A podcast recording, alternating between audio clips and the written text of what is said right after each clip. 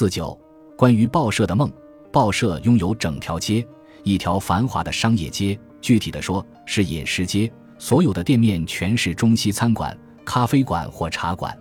许许多多三层或四层的木质鼓楼，红墙碧瓦，雕花栏杆，一伙一伙的客人依着栏杆，边踢牙边看风景。女人们则毫无顾忌地望行人头上吐瓜子皮。远处的人群突然骚动起来，这时我才发现。自己原来是挤在人群中呢，并没有在哪个安闲的雅座品茶吃酒。男男女女擦着身子四散奔逃，街上很快空了。你倒是怎么一回事？却是一个疯汉在东砍西杀。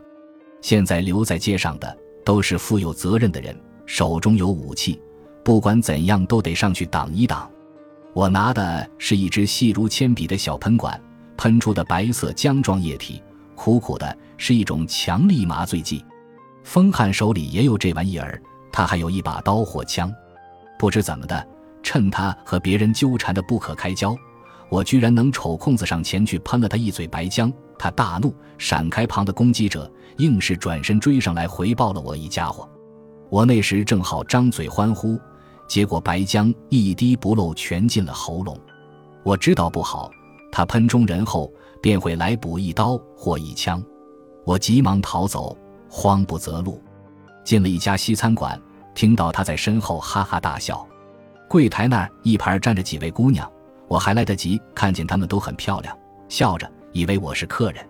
我跳进柜台，就地一滚，滚到柜台下面。姑娘们低头奇怪地看着我，但没说话。我想解释，可已经说不出话，随后昏死过去。社长摆了一张长条桌子吃饭，报社的人全坐在桌边。桌子真长，足足坐了好几十人，丝毫不嫌逼窄。菜已上齐，每人都挺身端坐，手握勺筷，等着开始，显然都饿极了。社长坐在最右手靠窗的地方，因此光线最好。他面前横着一个两米多长的白布卷起初他一直在盯着布卷也不说话。这会儿。有人过来，把白布一层层揭开，所有的人都屏息注视着。等到图穷匕现的时候，里面裹着的人突然坐起来，原来是我。我坐起身，就看到社长老大不高兴地瞪着我说：“这是怎么回事？”我说：“我不知道啊。”你不知道，我就讲了刚才发生的事。社长的脸色好看了一些。哦，怪不得那家伙摇摇晃晃的。天哪，他准以为先前我是在恶作剧，拿他的。典礼开涮呢，他清清嗓子，高兴地说：“算了算了，大家吃饭吧。菜看起来并不丰盛，虽然红红绿绿蛮漂亮的。我猜在社长还没宣布开始之前，大伙儿已偷吃的差不多了。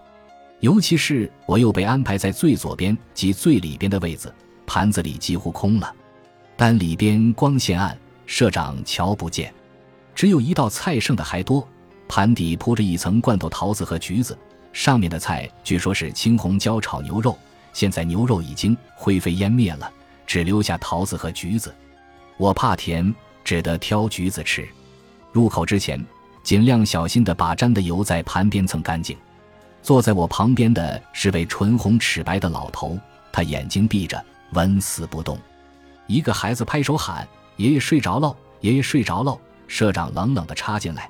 他才不是睡着了，他是吃多了，在念画诗经呢。不信你们看，他的嘴是不是在动？孩子伸头去看，咦，是在动呵。他还有东西没嚼完啊！我发现这老头根本就不是报社的人，但我没吭声。本集播放完毕，感谢您的收听，喜欢请订阅加关注，主页有更多精彩内容。